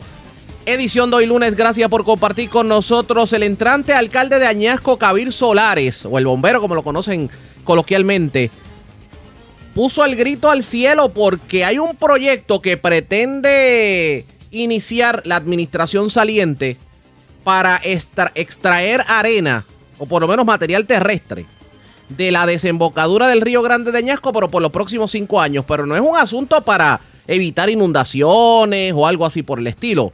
Estamos hablando de un asunto estrictamente comercial. Y la pregunta es, ¿cómo va a afectar este proyecto no solamente al ecosistema del barrio Playa, sino obviamente por el asunto de ser comercial, cómo afectaría a la zona eh, en cuanto a economía se refiere? Yo tengo al alcalde en línea telefónica. Saludos, alcalde. Buenas tardes. Bienvenido a la red informativa. Saludos, muy buenas tardes, muchas bendiciones para cada uno de ustedes. Y gracias por compartir con nosotros. ¿Qué le preocupa de este proyecto que pretende dejar establecida la saliente administración? Mira, este proyecto este, es para uso comercial, ser una extracción de arena. Eh, me preocupa porque Añasco es un lugar donde llueve casi todos los días. Eh, estamos, este, eh, estamos ubicados en una isla donde estamos expuestos a cualquier tipo de evento atmosférico. Añasco es un lugar que se inunda eh, por dos o tres lluvias que caigan. Esto va a ser una extracción de arena que no solamente provocará más inundaciones, sino que dañará un ecosistema, que hará mucho, mucho daño. Eh, un impacto que todavía no, no sabemos la magnitud del daño eh, y eso es lo que nos preocupa. Pero en este caso, para entender un poquito el proyecto, ¿esto es una compañía privada que pretende sacar arena para eh, simplemente mercadearla y distribuirla o es que va a establecer algún proyecto de construcción en la zona? Tengo entendido que para uso comercial, qué tipo de uso, pues todavía no, es que no, no tengo mucha información acerca de esta compañía. Eh, tenemos los abogados trabajando, haciendo nuestras averiguaciones. Eh, fue una, una comunicación que se dio a través de un periódico y apenas pues esto está prácticamente, por lo menos lo- en lo que se refiere a tener información, está en pañales. No, y que, y que levantó la bandera, obviamente, de la preocupación. ¿Cómo afectaría eh, al ambiente este, este proyecto que pretende hacerse, independientemente que se trate de extracción de arena para vender arena o que se trate de algún proyecto de construcción? Mira, esto es un daño catastrófico. Estamos hablando de que animales, el ecosistema, hay un sinnúmero de, de, eh, eh, de daños envueltos. Lo que queremos es que estas vistas se hagan públicas para nosotros poder entender eh, para qué fin, porque sabemos que ya, sabemos el fin, pero eh, luego de ese fin, ¿qué es lo que se va a hacer? ¿sabes? Simplemente se van a llevar la arena y van a dejar eh, el daño hecho y, y esto, ¿sabes? Esto simplemente no puede ser. Y todo lo que sea eh, dañino y que no sea beneficio para nuestro pueblo, nosotros vamos a, estar presentes y vamos a estar en contra de todo. Alcalde, dígame algo. Esta, esta información, usted me dice que se enteró por los periódicos. ¿Quiere decir que, está que este proyecto no había trascendido como parte de, la, de las vistas de, eh, en este caso, del periodo de transición? No, no, no, esto completamente, esto mira, la gente me ha enviado un sinnúmero eh, de fotos de este, de este comunicado que se había hecho. Apenas nosotros esta semana vamos a comenzar con el proceso de transición. No sabemos a ciencia cierta si el municipio ya dio el endoso. Eso es parte de lo que queremos saber. Por eso te digo, es que mucha información acerca de este proyecto pues no lo tenemos. Y, Lo usted que obviamente, y, lo- y usted obviamente se va a reservar el derecho a, a decidir si lo apoya o no, dependiendo a la información que se le brinde y las garantías que se le den. Eh, Claro que sí, ahí queremos llegar, ¿sabes? Todo lo que sea dañino, todo lo que tenga que ver con daño a lo que es la calidad de vida del añasqueño, eh, al ecosistema, simplemente vamos a, vamos a estar en contra. Eh, lo que queremos es un proceso transparente, lo que queremos que salgan las vistas públicas, lo que queremos es estar presentes, que nos expliquen, que nos enseñen, que nos digan. Y para eso vamos a tener nuestros abogados. Yo quiero aprovechar que lo tengo en línea telefónica. Cuéntame cómo va el proceso de transición en el municipio. ¿Cuán cooperador ha sido la, ha sido la administración saliente? Eh, ¿Con qué se han encontrado hasta el momento? ¿Cómo se ha dado? ¿Qué ha, qué ha ocurrido hasta el día de hoy? Pues mira, se supone que esta, esta semana comencemos ya con el proceso de transición. Hasta el momento, pues las conversaciones que se han tenido pues, se han llevado bastante bien. Eh, eh, yo tengo completamente un equipo profesional, ellos tienen un equipo completamente pues, profesional y, hasta el momento. Eh, sí sabemos de, de jefes de agencias, el Consejo de, de Añasco, que simplemente tiraron las llaves y se fueron y no han regresado. Eh, en, esa- en ese aspecto nos preocupa porque entendemos que no es la única agencia que ha hecho ese, eh, la dependencia que ha hecho eso. Eh, así que vamos a estar pendientes en este proceso de transición, vamos a estar dándole conocimiento al pueblo de todo lo que hagamos usted me está través de las diciendo- redes sociales de nuestra página. Usted me está diciendo que hay jefes de agencia y directivos de instrumentalidades dentro de la administración municipal que no saben perder. Pues yo entiendo que el proceso es difícil. Eh, simplemente, pues, muchos han ido de vacaciones, otros han ido a agotar. Eh, lo importante es que el equipo de transición que ellos tienen está completo y nosotros, pues, vamos a estar en ese proceso. Me imagino que ya usted, ob- obviamente para usted llegar a ser al- alcalde, tuvo que haberse estudiado de rabo a cabo la situación imperante en, en Añasco. Tuvo que hablar con la gente, etcétera, etcétera. Usted como alcalde, ¿qué es lo primero que hará cuando ocupe la silla? Pues mire, me interesa la calidad de vida del añasqueño. La calidad de vida es pésima la que tenemos. Ahora tengo entendido de que todavía han pasado tres semanas y en algunos lugares no se ha recogido la basura. Eh, la condición de las carreteras eh, es simplemente, esto es alarmante.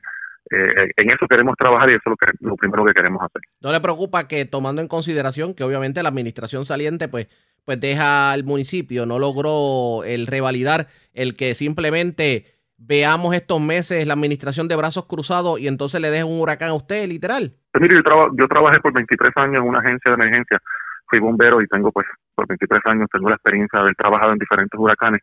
Vamos a estar, este, desde el comienzo de este año, vamos a estar trabajando con nuestro equipo de trabajo, preparándonos con municiones, preparándonos con lo que es manejo de emergencia y otras agencias más que podemos, que al momento de un desastre, pues entiendo que vamos a estar preparados. Y aparte de eso, el desastre administrativo que aunque se va a encontrar, me digo, perdone que sea eh, lo diga de manera simbólica, está preparado para de la misma manera que usted ha combatido huracanes, pueda combatir un huracán económico dentro del municipio. Claro que sí, mira, tengo un equipo, como te dije, preparado, profesional.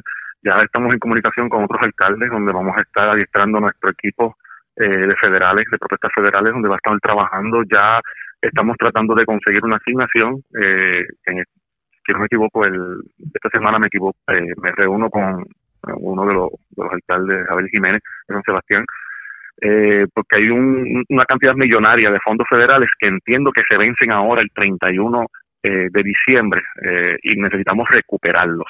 De igual manera, tenemos hasta el 31 de diciembre, perdóname, de enero, para poder solicitar otra cantidad de dinero. Estamos hablando de cifras millonarias con las que podemos trabajar y podemos comenzar eh, a, enderezar a.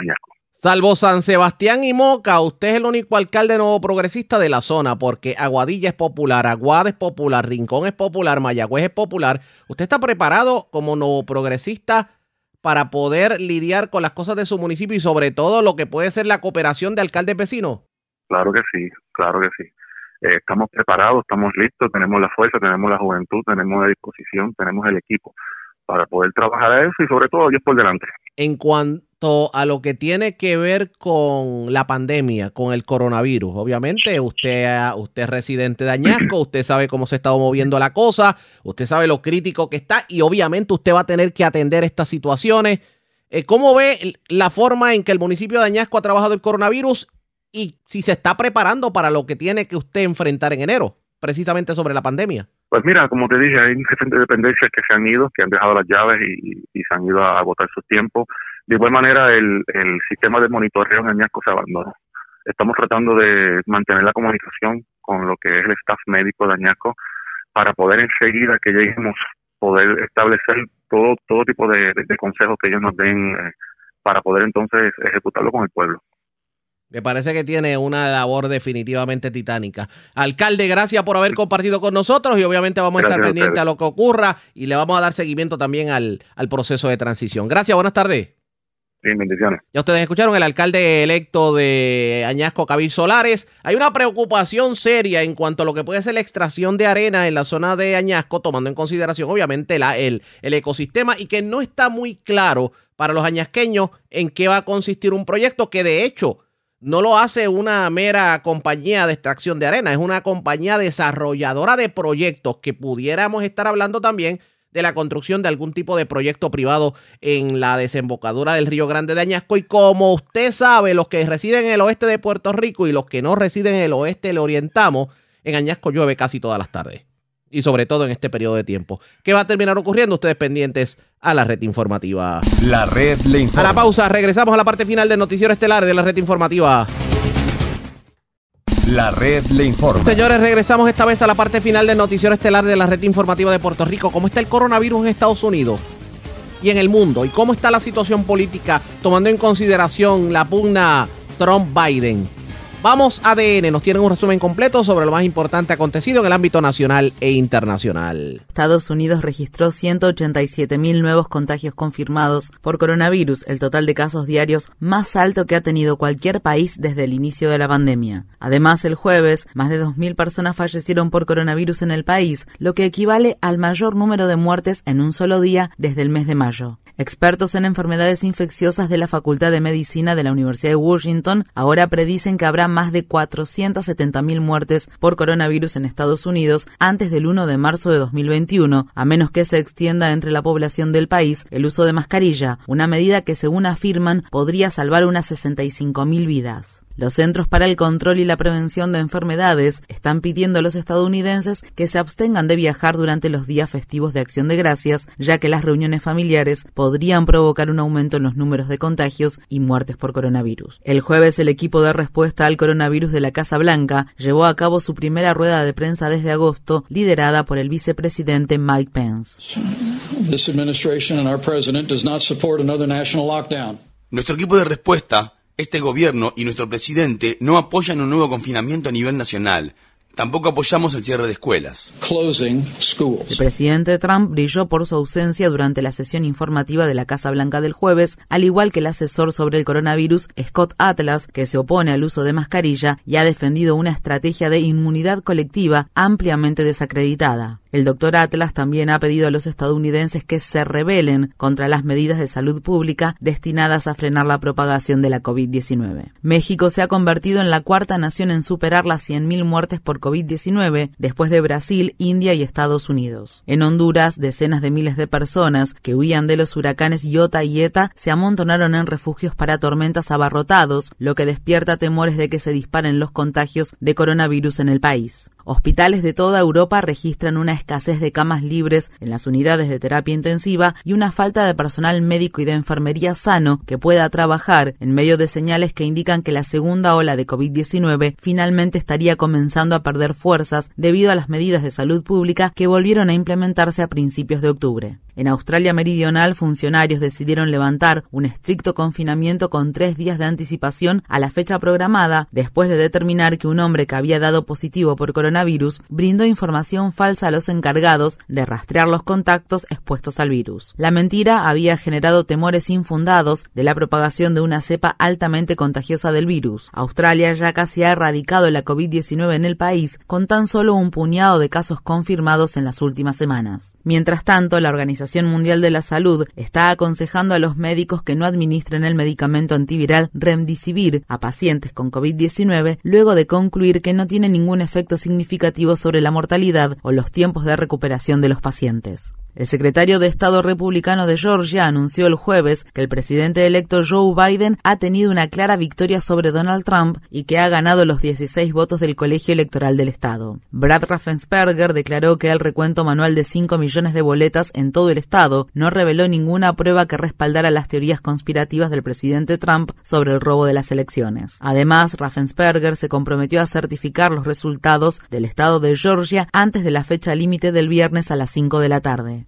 Mientras tanto, el senador republicano del estado de Carolina del Sur, Lindsey Graham, se enfrenta a investigaciones del Comité de Ética del Senado sobre su llamada telefónica con Raffensperger del viernes pasado, en la que presuntamente Graham le pidió al secretario de Estado que descartara miles de boletas de voto por correo. El senador Graham niega haber hecho esa solicitud, que según los expertos legales equivaldría a un delito grave de fraude electoral en el estado de Georgia. El jueves, la agencia de noticias Associated Press anunció la victoria oficial de Joe Biden en el estado de Georgia, lo que le otorga al presidente electo 306 votos del colegio electoral en todo el país, frente a los 232 votos para Trump. En el estado de Delaware, el presidente electo Biden criticó la negativa de Trump a reconocer su derrota electoral en un discurso.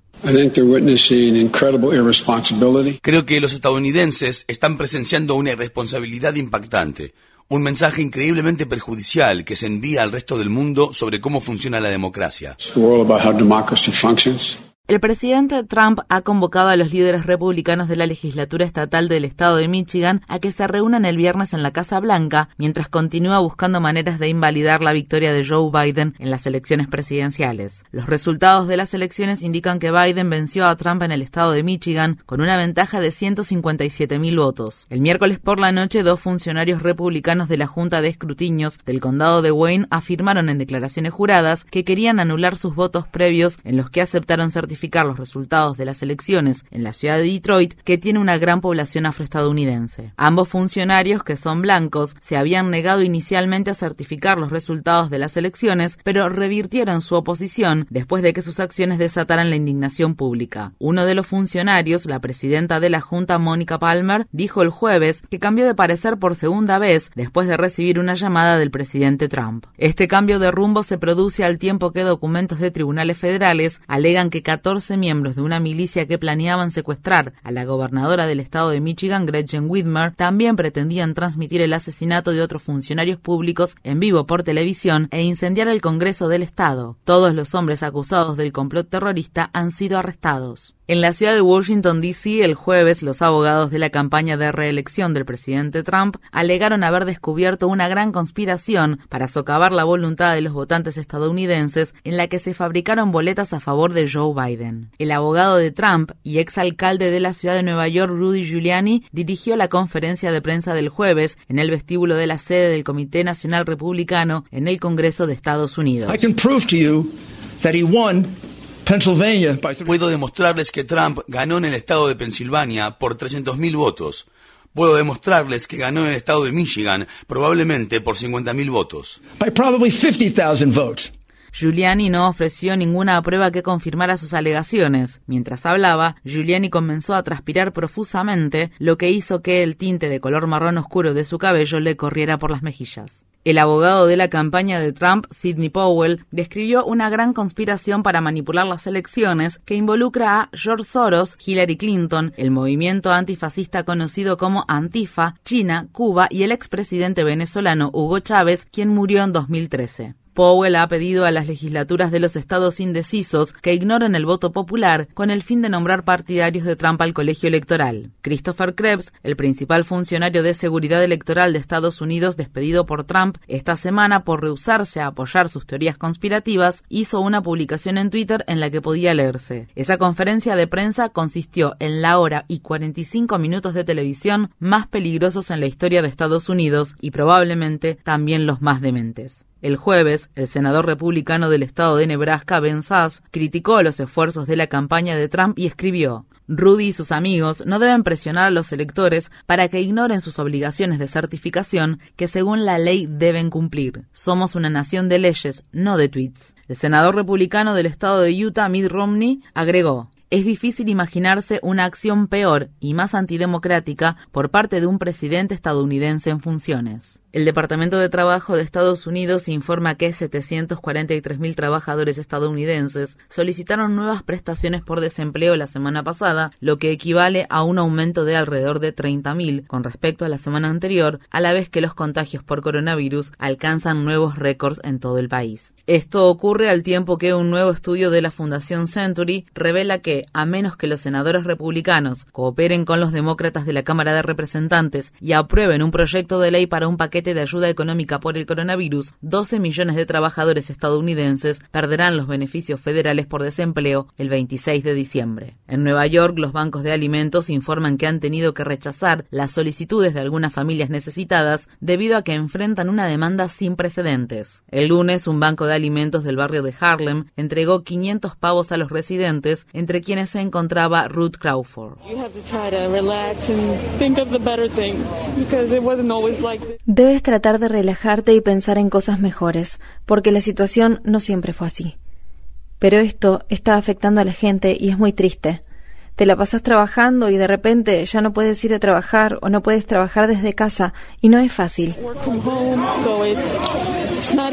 La organización benéfica Feeding America, que lucha contra el hambre en el país, advierte que unos 54 millones de estadounidenses se enfrentan a la inseguridad alimentaria en la actualidad. En la ciudad de Washington, D.C., el jueves, activistas indígenas por la justicia racial y en contra del cambio climático realizaron una protesta frente a la sede del Comité Nacional Demócrata pidiendo al presidente electo Biden que tome medidas inmediatas sobre la crisis del cambio climático y que apruebe el New Deal ecológico. Los activistas también piden que los integrantes del gabinete de Biden no tengan intereses corporativos. Estas fueron las palabras expresadas por el activista contra el cambio climático John Henry Williams de la organización Sunrise Movement.